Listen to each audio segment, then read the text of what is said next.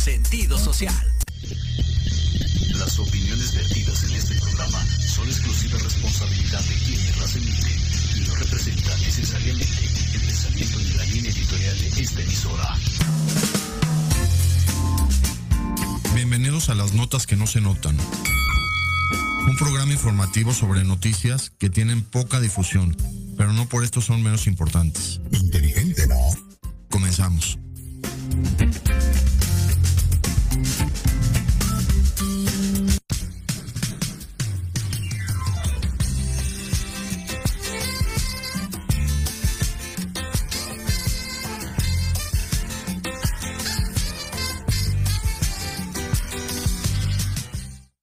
Buenos días.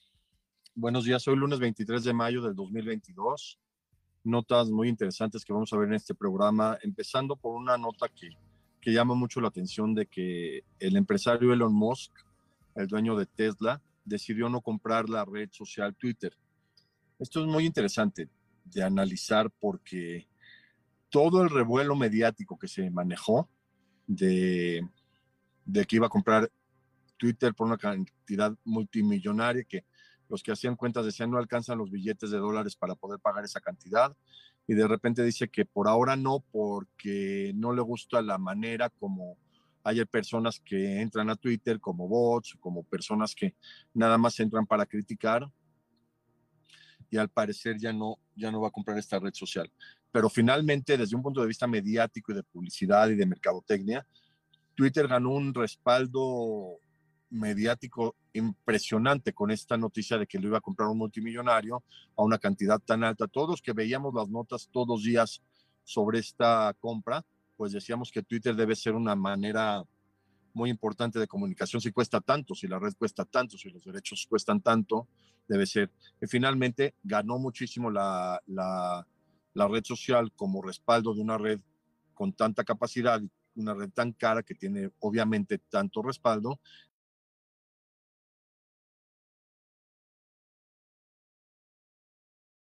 en ventas los, los coches Tesla a nivel mundial. Esto lo habíamos visto en algunas notas alguna vez.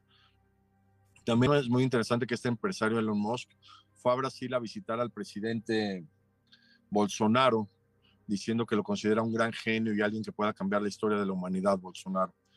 Muy interesante que haya hecho esto Elon Musk, porque finalmente Brasil es un centro de, de inversión muy importante. Desde todas las épocas Brasil ha sido un, un lugar de, inversión. Hay todavía muchos recursos naturales, hay diamantes en Brasil, hay muchas cuestiones de, de, de, ventas, de bancos, de inversiones en Brasil.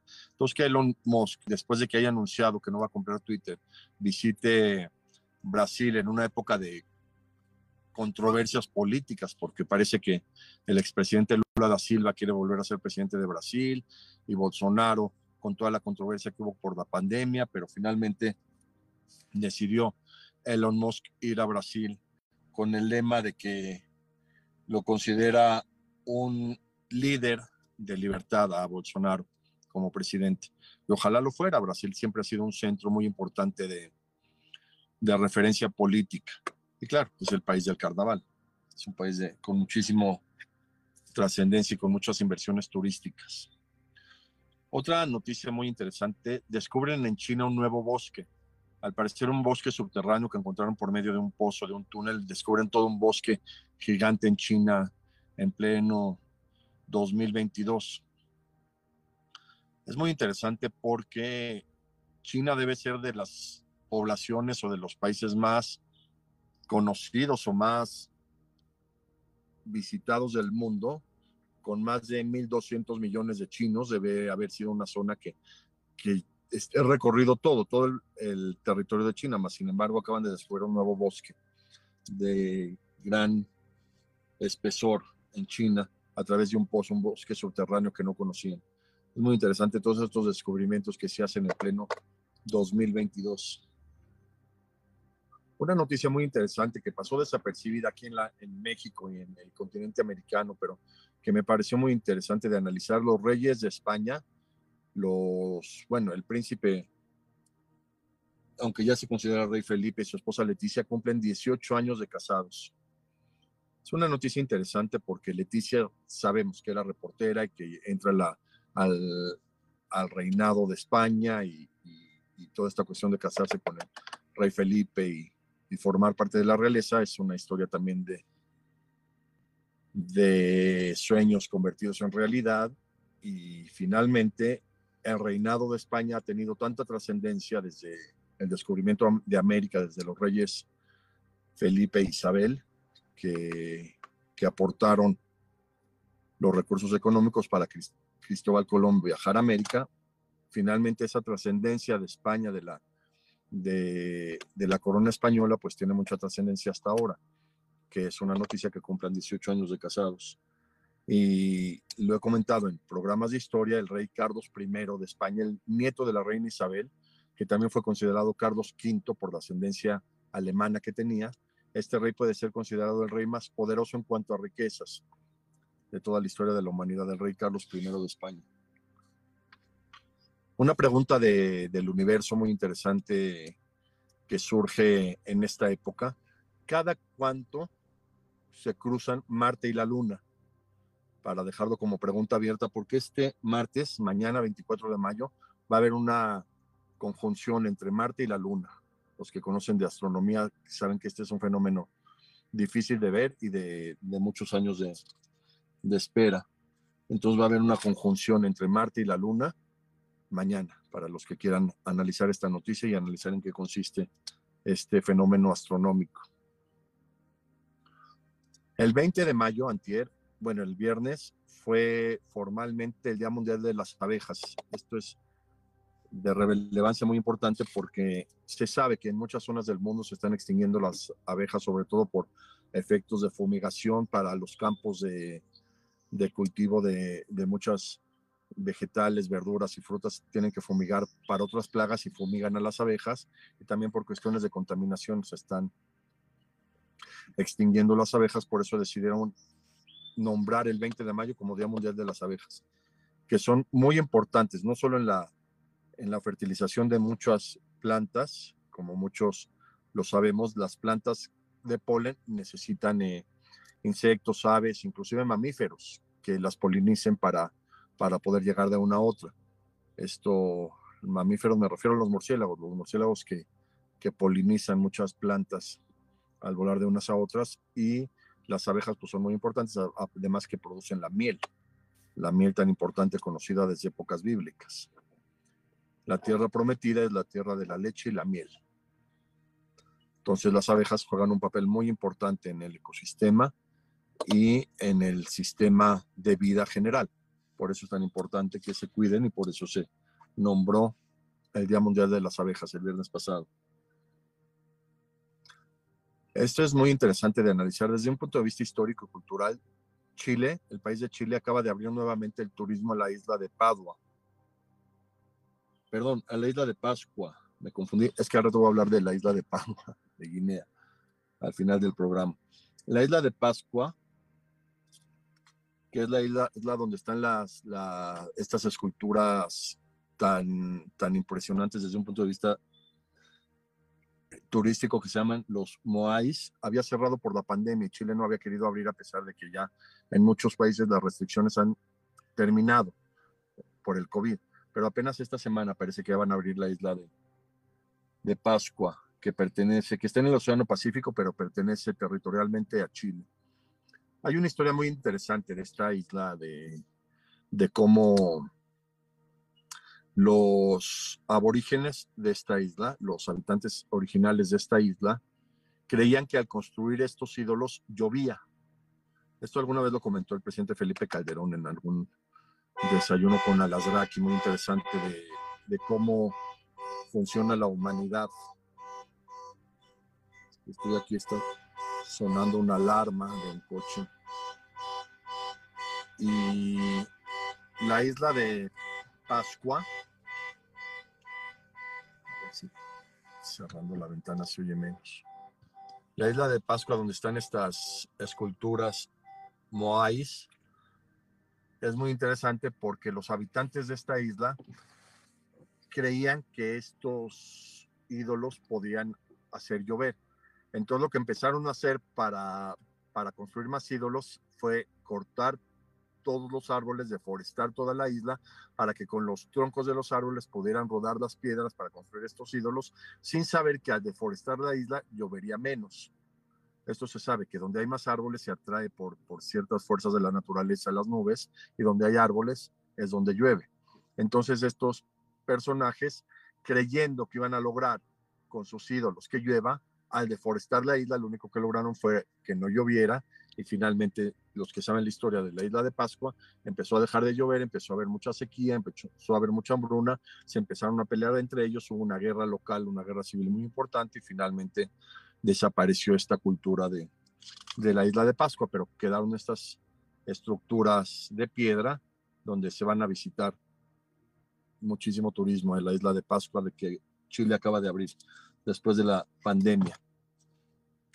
Una nota interesante que salió esta semana sobre Stephen Hawking, el físico que demostró cómo se forman los agujeros negros en el espacio y cómo a partir de ahí se forman muchas constelaciones y estrellas a partir de los agujeros negros. Salió un análisis muy interesante de por qué Stephen Hawking, a pesar de haber hecho una aportación científica de tan alto nivel, nunca recibió el premio Nobel de Física. Él mismo lo comentó alguna vez en el año 2016, por qué no le habían entregado el premio Nobel y es muy, muy interesante de analizar cómo los premios Nobel finalmente tienen predilección de las personas que los proponen y de las personas que votan por la elección de los que ganan el premio Nobel. Porque sí es muy, muy controversial analizar de uno de los físicos modernos más impresionantes que describió teorías demostrables tan importantes como Stephen Hawking, quien desafortunadamente tenía un problema de parálisis, de esclerosis, pero lo superó bastante bien. Y por qué nunca ganó un premio Nobel. Es una noticia muy, muy interesante de, de analizar, de criticar y de saber, de saber que finalmente los premios Nobel son decisiones humanas, de juzgados humanos y denominaciones humanas que pueden tener predilecciones y no necesariamente por escoger a alguien que gane el premio Nobel, los que lo deberían ganar no tienen el mérito de haber ganado, como Stephen Hawking, que en su vida ganó el premio Nobel. Parece que ya están dando premios Nobel eméritos o, o post-mortem. Gente que ya falleció le pueden dar un premio Nobel. Antes no, antes tenían que estar presentes, pero a lo mejor en algún momento se lo dan a Stephen Hawking, aunque ya no esté en este plano terrenal. Hablando de premios, también el premio Pulitzer, que es un premio de, de periodismo que incluye de, notas periodísticas y de fotografía. Hay un premio Pulitzer muy importante en cuanto a, a fotografías. Y se sabe que los periodistas que ganan un premio Pulitzer llegan a tener muchísimo más reconocimiento internacional por haber recibido este reconocimiento, premio Pulitzer. Pero salió un análisis muy interesante del que fundó los premios Pulitzer, que era Joseph Pulitzer, que era un inmigrante que llegó a Estados Unidos y se volvió multimillonario por la prensa amarillista. Parece que Joseph Pulitzer, el, el, empresario norteamericano que se volvió tan millonario y a partir de él se entregan los premios Pulitzer, ganó tanto dinero gracias a fundar lo que se llama la prensa amarillista, que es la prensa que gusta mucho de la gente de leer notas policíacas, periodísticas de, de, de alguna manera de morbo, por buscar notas de amarillistas como en México existía el periódico Alarma, que eran notas amarillistas que la gente por alguna razón les gusta leer, les gusta interesarse, les gusta saber de estas notas de, de, análisis amarillista, ¿cómo se llama? Y parece que Joseph Pulitzer es de los considerados los fundadores de las, del periodismo amarillista y por eso ganó tanto dinero y por eso se pudo fundar otra vez ese coche. Yo creo que tiene alguna falla eléctrica por eso se pudo fundar con él el premio Pulitzer de tanto reconocimiento en periodismo, que formalmente lo dan en Estados Unidos. El premio Pulitzer es para periodistas norteamericanos, pero hay, hay ciertas ramas del premio que dan a periodistas internacionales por sus trabajos en otros países. Una nota de México muy interesante que sucedió ayer, ayer domingo, Hubo vientos en la Ciudad de México muy importantes de hasta 50 kilómetros por hora. que levantaron mucho polvo, polvo que hay de sequía, sobre todo en el estado de Hidalgo y estado de México, que dicen que hay sequías, y levantaron el polvo hasta la Ciudad de México, se vio. Los que vivimos aquí se vio en la tarde, como a las tres y media, cuatro de la tarde, tolvaneras, casi, casi tornados que había en la Ciudad de México por estos vientos de hasta 50 kilómetros por hora. Fueron tan importantes que dañaron el, museo que se, que se colocó en el Zócalo sobre la, Capilla Sixtina, una Capilla Sixtina, una réplica de la Capilla Sixtina que está en México, se dañó por estos vientos, entonces tuvieron que suspender las últimas visitas de hoy, de ayer, perdón, que fue el último día de, de visitas. Y los que lo vivimos de aquí de la Ciudad de México sí fueron vientos muy intensos con muchas polvaredas de un fenómeno interesante. Yo tenía tiempo que no veía vientos tan fuertes aquí en, en, la Ciudad de México. Ahorita no hay, estoy aquí en la Ciudad de México en una calle estacionado y no, no se ven vientos como los de ayer, como que se, se frenaron o terminó el, el fenómeno meteorológico. Una nota interesante desde un punto de vista de historia natural y de la naturaleza. Hay una tortuga que ya cumplió 190 años. Estas tortugas de tierra, que las que describió Charles Darwin, estas tortugas de los Galápagos, es una tortuga que vive, es muy interesante, en la isla de Santa Elena, que es la isla donde desterraron a Napoleón Bonaparte, donde murió Napoleón Bonaparte, una isla de Santa Elena, que es una isla alejada de todo el mundo, es una isla en el Atlántico, está a 1800 kilómetros del país más cercano que es Angola en África, y ahí está la isla de Santa Elena, donde decidieron en su época mandar a Napoleón Bonaparte para que ya no se fuera a escapar, como se había escapado antes de la isla de Elba. Y en esta isla Santa Elena hay una tortuga que ya tienen registrado formalmente que ya vivió 190 años. Nació en 1832 y vive ahí, come su lechuga y sus verduras y está la tortuga feliz. Al parecer es el ser viviente más longevo de la Tierra. Aunque claro, no lo podemos saber porque hay organismos en el mar que pueden vivir mucho más tiempo, corales que a veces tienen muchísima vida. Los corales hay parte de los corales que son seres vivos. Tiburones, tiburones que pueden llegar a vivir muchísimos años, no sabemos, pero esta tortuga formalmente está registrada que tiene 190 años y le llaman Jonathan. La tortuga de la isla Santa Elena es muy interesante analizar el fenómeno mediático de la tortuga que vive ahí en la isla cuando estuvo Napoleón y finalmente sigue viva la tortuga. No, creo que Napoleón murió antes, eh, ahorita no recuerdo bien, pero esta tortuga nació en 1832 y como ya era una isla que se quedó muy enigmática porque ahí vivió Napoleón, pues pudieron registrar esta tortuga y registrar que ya vive 190 años. Hablando de la Fundación Nobel, lo que comentaba de Stephen Hawking, que nunca ganó un premio Nobel de Física, esta semana la Fundación Nobel falleció uno, uno de los integrantes de la Fundación Nobel, George von Beckley, sí, que era coleccionista de obras de arte. Y entre las obras de arte que él había conseguido formalmente en subastas y en, en, cuestiones de venta, había un anillo de Grecia, un anillo de, del imperio de Micénico, que era un anillo muy importante para la cultura griega y que en la Segunda Guerra Mundial, ya saben, en la Segunda Guerra Mundial, Grecia apoyó al nazismo, Grecia se alió con Hitler y de alguna manera hubo mucho robo de obras de artes, de obras de arte como ocurrió durante todo el nazismo. y este anillo se perdió de los museos de Grecia, lo compró este señor muy formalmente y como testamento dejó muchas de sus obras de arte que tenía a la Fundación Nobel. Y la Fundación Nobel, al ver este anillo de oro de mucha categoría y de mucha trascendencia histórica, decidió regresarlo al gobierno de Grecia como un acto de, de reconciliación histórica muy importante entre, entre los países. Ahorita sabemos, por ejemplo, que el presidente Andrés Manuel López Obrador trajo de Cuba una pistola de Pancho Villa.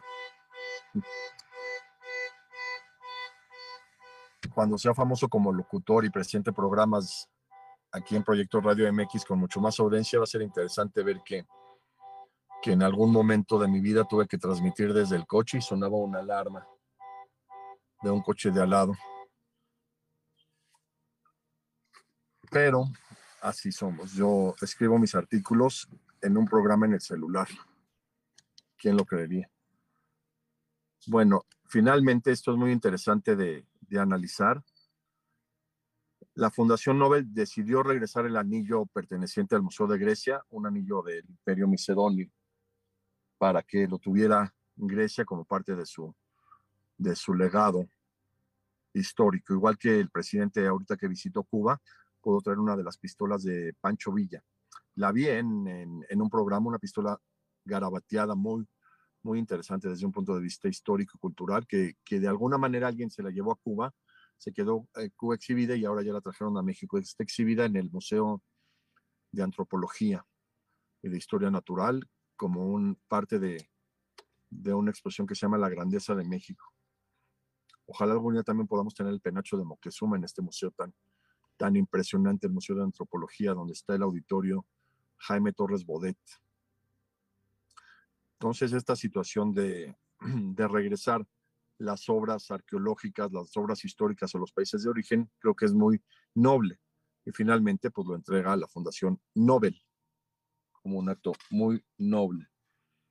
El director ahorita de la Fundación Nobel, Vidat Helgesen, fue el que decidió que este anillo regresara a Grecia, a pesar de que se lo pueden haber quedado como parte de la fundación de uno de sus representantes que tenía estas obras históricas, pero que decidieron regresarla a Grecia y lograr que cada país tenga sus obras de arte. Esto algún día lo lograremos en México. Regresamos después del corte con más notas que no se notan, notas muy interesantes que tengo preparadas. Horizonte es un universo de posibilidades para ti. Acompáñanos todos los martes de 6 a 7 de la noche en Proyecto Radio MX con sentido social para descubrir, aprender y tomar acción en cada esfera de tu vida. En cada esfera de tu vida.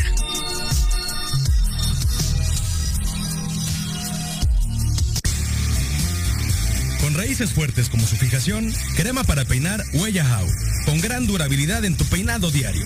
No deja residuos ni deja grasoso tu cabello. Con cuatro aromas legendarios: coco, kiwi, frutos rojos y mate. Lucirás espectacular y fresco. De venta en Barber Corner Store. Manzanares número 1, esquina con calle de Roldán, Cuauhtémoc, Ciudad de México. Facebook Barber Corner by Daily o al teléfono 55 64 20 74 34. Huella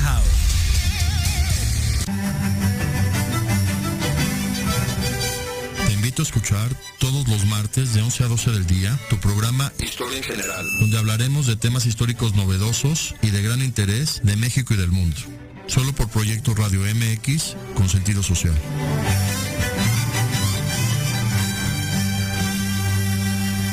¿Quieres un espacio donde puedas ser tú y compartir todo lo que te sucede, piensas y sientes? Llegaste al lugar indicado. ¿Neta? ¿Un hombre hablando de temas para nosotras? En Hablando de ti con Leo podrás encontrar una respuesta diferente a todas tus interrogantes.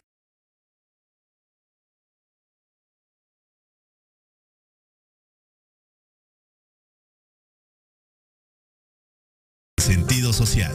Bueno, me convencí. Porque si no hablas de ti,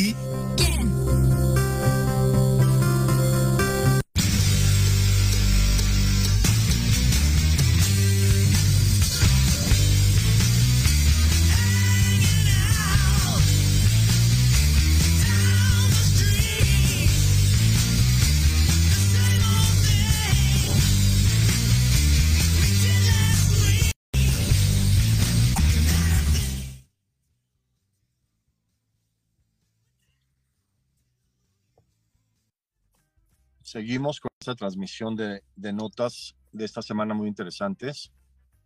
Otra nota muy interesante de analizar y de que pueden buscar. Ayer domingo, no sé por qué estas cuestiones políticas se hacen los fines de semana, pero ayer domingo hubo una reunión en Rusia de muy alto nivel de, de consejo para lograr ya, de alguna manera, firmar la paz con Ucrania. Si esto se logra, ya firmar la paz con una intervención bélica tan complicada, va a pasar a la historia como una de las guerras más destructoras y más inentendibles de toda la historia, incluyendo el siglo XX, porque no se entiende, no se entiende desde un punto de vista mediático ni de los que leemos las noticias porque fue esta guerra de Ucrania. Pero ayer parece que ya se reunieron los del Consejo en Rusia para lograr una, una paz y un, y un convenio de, de fin de, de las acciones bélicas en Ucrania y por fin terminar con esta invasión que les digo, la gente no lo va a entender. Esto es una cuestión política entre Rusia y Ucrania, ancestral, de muchísimas cuestiones entre ellos que tuvo que culminar así. Pero se va a analizar desde un punto de vista de los que hemos visto las noticias cotidianamente con tanta destrucción que tuvo que haber en Ucrania para lograr finalmente que, que se logre un acuerdo entre las dos naciones. Lo más interesante de ver va a ser si todos los que inmigraron a otros países, incluyendo Polonia, van a regresar a su natal Ucrania para reconstruirla o no. Hablando de temas políticos, la cumbre de las Américas, que ya generó muchísima controversia, si van a invitar a todos los países de América o no, si se va a llamar cumbre de las Américas o no, o qué fin va a tener, pero parece que sí están cuestionando de que sí se inviten a todos los países de alguna manera a ir a la cumbre de las Américas, todos desayunar contentos, todos saludarse contentos, todos tomarse la foto contentos y ya, como es el principio de las cumbres después de las de la Segunda Guerra Mundial en las que se tomaban decisiones como echar las bombas atómicas o no. Esto se decidió en una cumbre entre Truman, Stalin y Attlee, el primer ministro de Inglaterra del momento, fueron los que decidieron en una cumbre lo de las bombas atómicas de Japón. Pero las cumbres de ahora finalmente ya son más sociales, ya son más de temas de, de, reuniones. El propósito principal de esta cumbre es analizar el, problema migratorio que, que, está causando un problema y que si no lo solucionan dentro de 10 años va a ser un problema mucho mayor. Entonces, por eso quieren arreglar el problema migratorio en una cumbre de las Américas para tratar de que la gente de su país se quede en su país. Claro que habría que, que mejorar las condiciones de todos los países de América para que la gente no tenga que ir a Estados Unidos a tener mejores salarios y mejores oportunidades de vida, que ahí está la solución para el problema migratorio, que Estados Unidos decida ya no contratar inmigrantes ilegales, que ninguna empresa norteamericana contrate inmigrantes ilegales y solitos van a dejar de ir, porque si ya no los contratan, van a dejar de ir, pero algo tan sencillo parece que se necesita toda una cumbre para, para solucionar y esto sería la, la, cumbre de las Américas que tanta controversia en los medios ha causado. Hablando de la América, buscando estas noticias de la América, que yo no entro en fútbol ni nada, pero se descalificó el, el equipo América de, la, de los torneos de México y solo comentar de, de la América que, que mi abuelo materno José llegó a jugar en el América, en los Canarios del América, era reserva y llegó a jugar algunos partidos con el América. Otra noticia muy controversial que está causando pánico nuevamente en la humanidad es la famosa viruela del mono, que es una infección de la piel que transmitió un mono que ya se está transmitiendo en varios países. Lo que llama la atención es que esta viruela, que es una viruela leve, al parecer es leve, lo único que causa es que salgan ronchas en el cuerpo y se quiten, como si fuera la clásica varicela. Pero se está generando muchísima controversia mundial como si fuera otra epidemia como el COVID, a pesar de que saben hasta ahora que esta viruela es realmente benigna. En algunos casos sí puede ser grave, yo creo, en casos de algunos pacientes determinados, pero en general esta viruela de los monos da leve a los humanos. La viruela, es la, única, la viruela de los humanos es la única enfermedad viral que se ha erradicado de la Tierra. Se erradicó formalmente en 1980 y fue la misma OMS, Organización de la Mundial de la Salud, la que declaró la viruela erradicada del, del mundo en 1980. Y si se supone que la viruela se erradicó, todos los seres humanos ya tendríamos anticuerpos contra viruela, independientemente de los que estaban vacunados, que estos que están vacunados, las mujeres transmiten los anticuerpos a los bebés cuando se embarazan, que eso se sabe.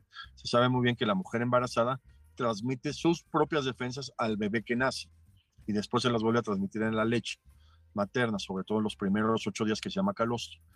Entonces se está generando mucha controversia por esta viruela del mono, que a pesar de ser benigna y a pesar de ser autolimitada y a pesar de no tener consecuencias, pues está generando muchas noticias. Por ejemplo, que ya se descubrió el primer caso en Israel o el primer caso en Escocia y están generando mucha, mucha cuestión mediática de pánico como con las pandemias y con las enfermedades virales, incluyendo esta que se oye fea, ¿eh? una viruela del mono que le da a los humanos, pues se oye como algo místico, algo, no sé, medieval.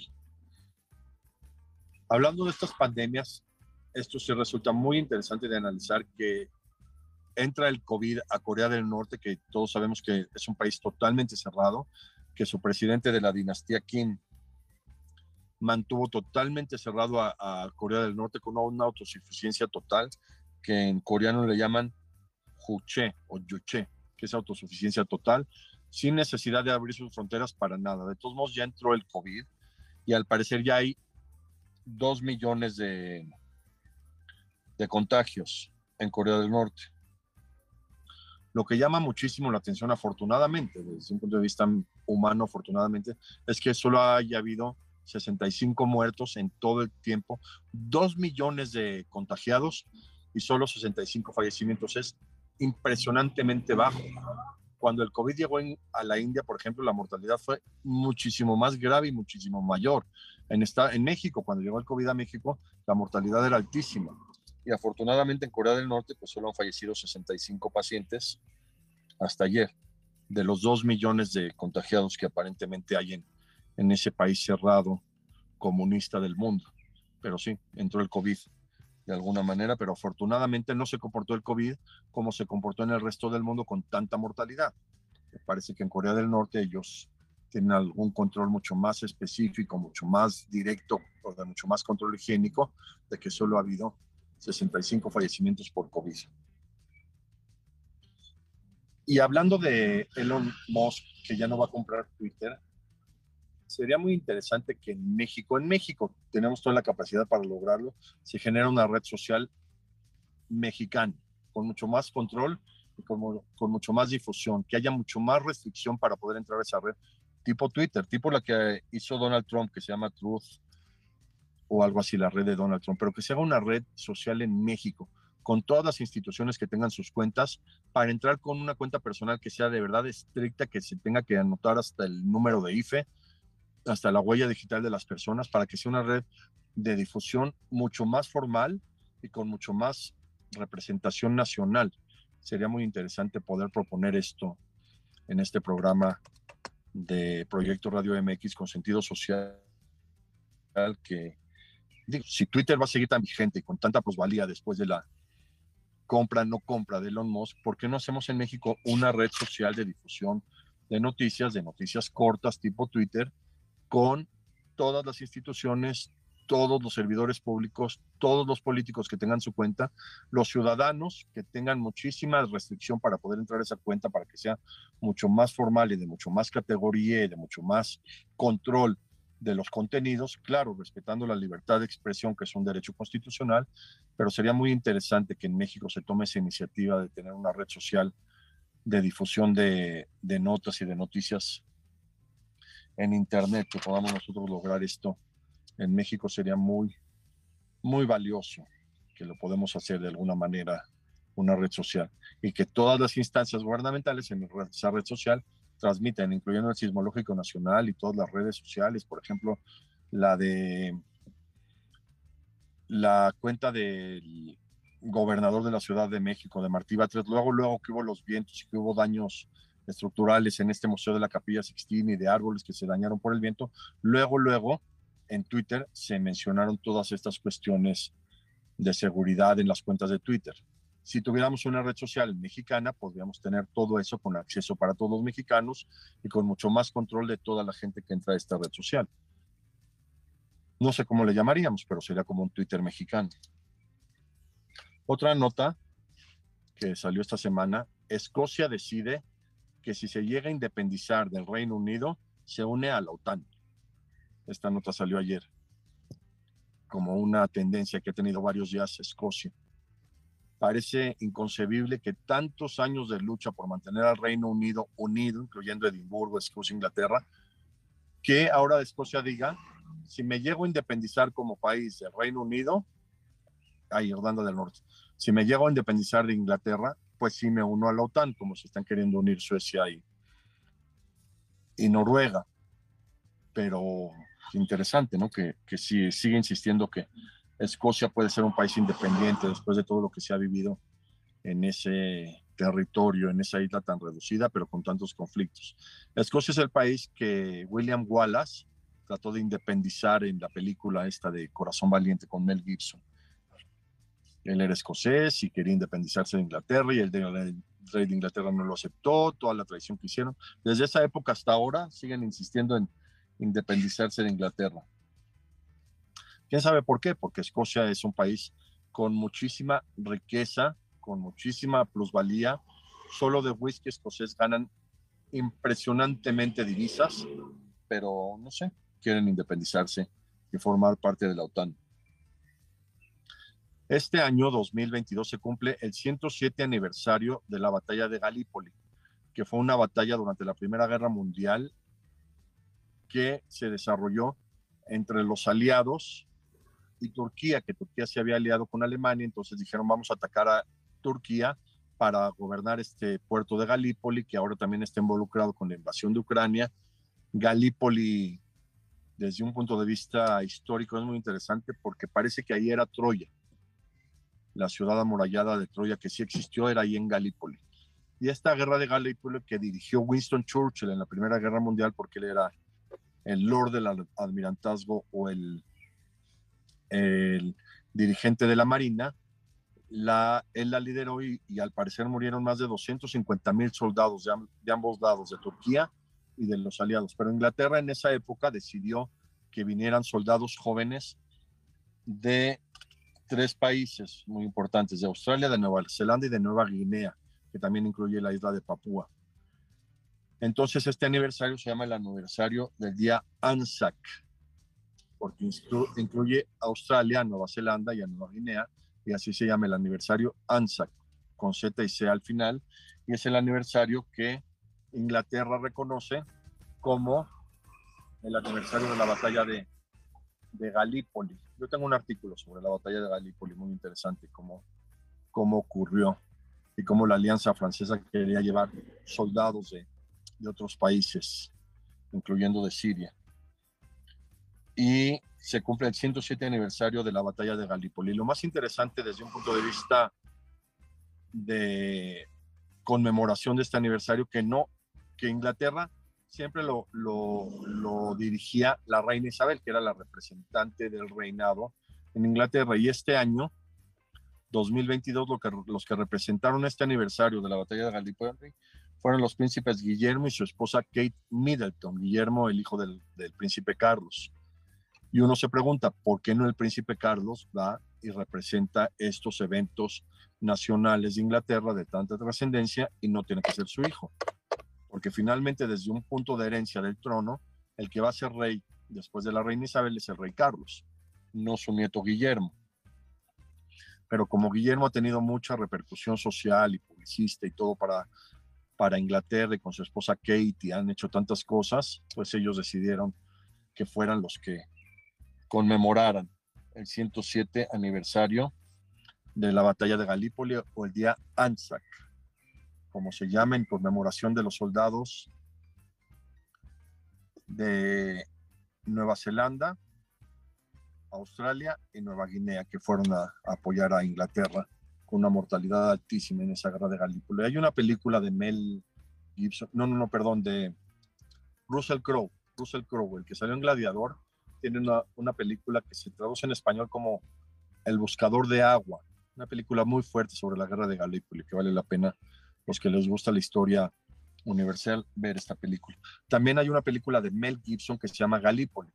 Mel Gibson, muy joven, de sus primeras representaciones como actor, sale en esta película que se llama Galípoli, sobre esta batalla tan, tan controversial que ocurrió en, en este puerto, que le llaman también el estrecho de los Dardanelos, entre Turquía y, Rusia y Ucrania, hay ese estrecho del Mar Negro donde fue esta guerra hace 107 años como parte de la Primera Guerra Mundial. Se supo que desde un punto de vista estratégico que lo que querían hacer finalmente era distraer a, al gobierno turco para que mientras dominaban esta guerra de Galípoli, los ingleses pudieran llegar por Austria y dominar toda la Primera Guerra Mundial, como al final pasó hasta 1918. Pero de alguna manera fue una guerra con muchísima mortalidad. Un segundo. ¿eh?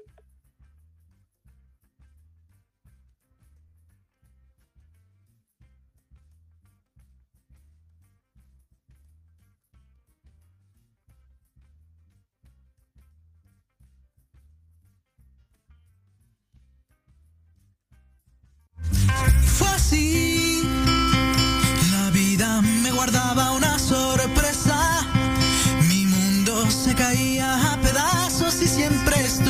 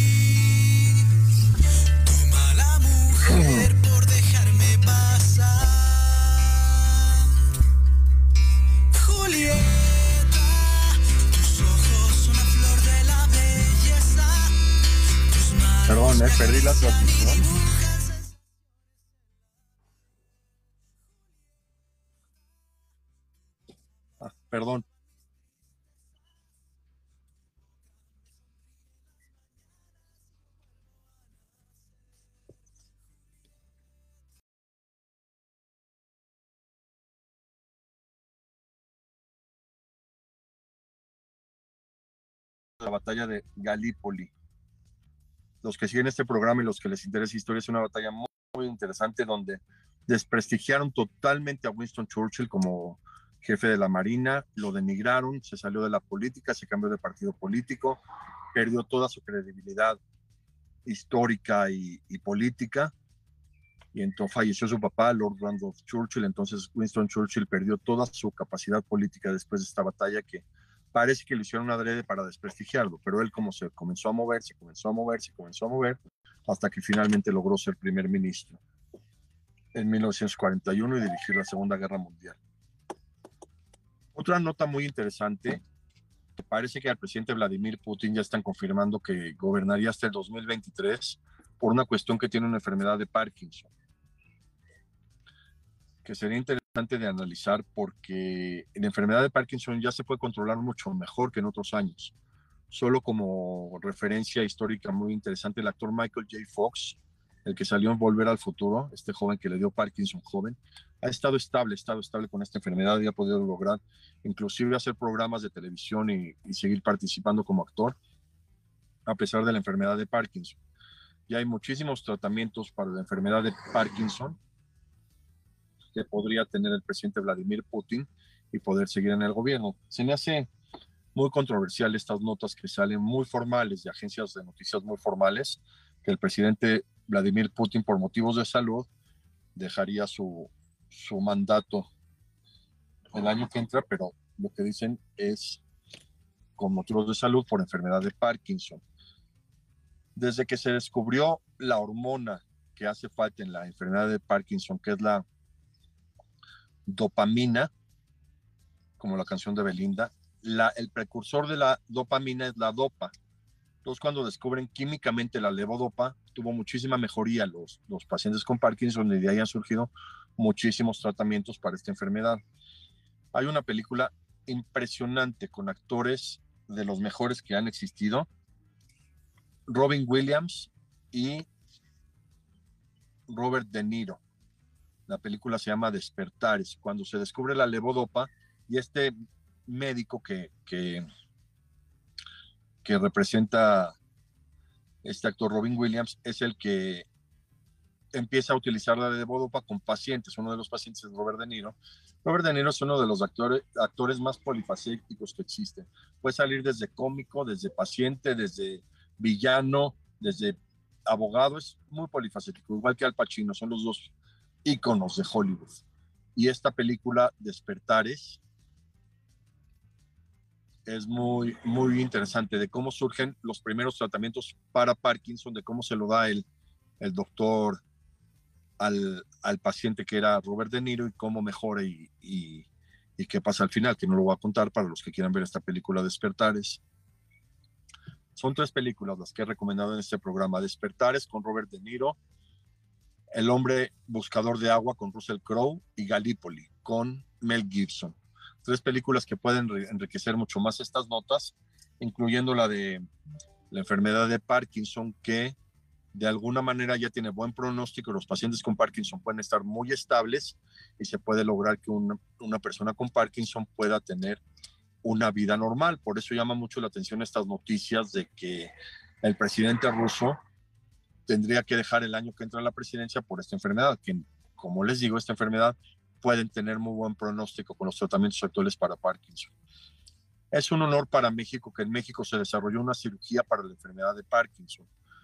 Los doctores Madrazo y Drucker desarrollaron una cirugía que era trasplantar un tejido de arriba del riñón de la glándula suprarrenal al cerebro y que este tejido en el cerebro produjera la, la levodopa para producir dopamina y que los pacientes tuvieran curación literalmente de la enfermedad de Parkinson y resultó con muchísimo éxito. Esto fue por el Mundial México 86 que empezó esta, esta tendencia de la cirugía de madrazo y Drucker que se reconoció en el mundo entero como una innovación impresionante. Desafortunadamente al final los pacientes que les hacían esta cirugía no, no pudieron tener mucha mejoría por la, la misma cirugía que no tenía mucha, muchos años de, de producir dopamina este tejido, pero finalmente fue una aportación muy importante de médicos mexicanos para la medicina y para esta enfermedad de Parkinson, que también debieron haber ganado un premio Nobel, igual que Stephen Hawking. Pero como comento en este programa, los premios Nobel son otorgados por seres humanos, son elegidos por seres humanos que tienen preferencias y que ellos eligen cuáles sí y cuáles no, independientemente de toda la aportación que pudieran haber hecho, como Stephen Hawking, con los agujeros negros del espacio y la formación de las constelaciones, y Madrazo y Drucker con la, con la cirugía para Parkinson, que tuvo muchísima repercusión en cuanto a investigación, en cuanto a conocimiento de esta enfermedad. Y claro, a partir de esta cirugía se obtuvo mucho más conocimiento de esta enfermedad y mucho más capacidad de lograr mejoría con, esto, con esta enfermedad para que el presidente Vladimir Putin pudiera tener mejoría y no estén diciendo en las notas que tiene que, que acabar su mandato de una manera mediática porque esto es lo importante de analizar en estos programas que yo doy todos los lunes, que cada nota que doy tiene su lado B o hay que analizar cuál es el lado B de todas estas circunstancias, sobre todo políticas. Más que los descubrimientos que, que doy cada semana y de todos los avances científicos y todo lo que, lo que voy hablando, las notas políticas, incluyendo, por ejemplo, la Cumbre de las Américas, que principalmente el único propósito es controlar la migración de personas hacia el norte de, del continente. Lo que deberían hacer, si Elon Musk ya visitó Brasil y si Brasil puede ser un país con tanta plusvalía, que traten de lograr que la mitad de los inmigrantes, en lugar de ir a Estados Unidos, vayan a Brasil y ahí puedan tener la plusvalía que deberían tener, lograr que Brasil crezca impresionantemente porque los inmigrantes finalmente dan mucha plusvalía. ¿eh? Digan lo que digan, son los que hacen los trabajos importantes para un país. Los inmigrantes mexicanos, hay muchos artesanos que hacen trabajos muy importantes de, de albañilería, de, de yesos, de, de, ¿cómo se llaman? Los que hacen todas las cuestiones de herrería, todos esos son mexicanos que van a Estados Unidos, maestros que hacen muchísimas estructuras, que hacen muchísimas construcciones en Estados Unidos. Ni se diga de los campesinos que, que, que cultivan y que siembran el campo en Estados Unidos. Todas estas situaciones son son muy importantes porque los inmigrantes finalmente dan plusvalía a los países a los que van. Por eso sería interesante que Brasil, si ya lo visitó Elon Musk y ya puede generar muchísima plusvalía, que Brasil sea un receptor de inmigrantes y ya no se queden en México y ya no estén esperando ir a Estados Unidos, pues que vayan a Brasil. Lo único difícil sería aprender portugués, que no es tan difícil, ¿eh? Es muy fácil para el que habla español aprender portugués. Es más fácil que el que habla español aprenda portugués a que el que habla portugués aprenda español. Entonces, estas fueron las notas de hoy. Nos vemos el próximo lunes con notas así de interesantes de análisis y de conocimientos que me gusta dar todos los lunes. Nos vemos el próximo lunes.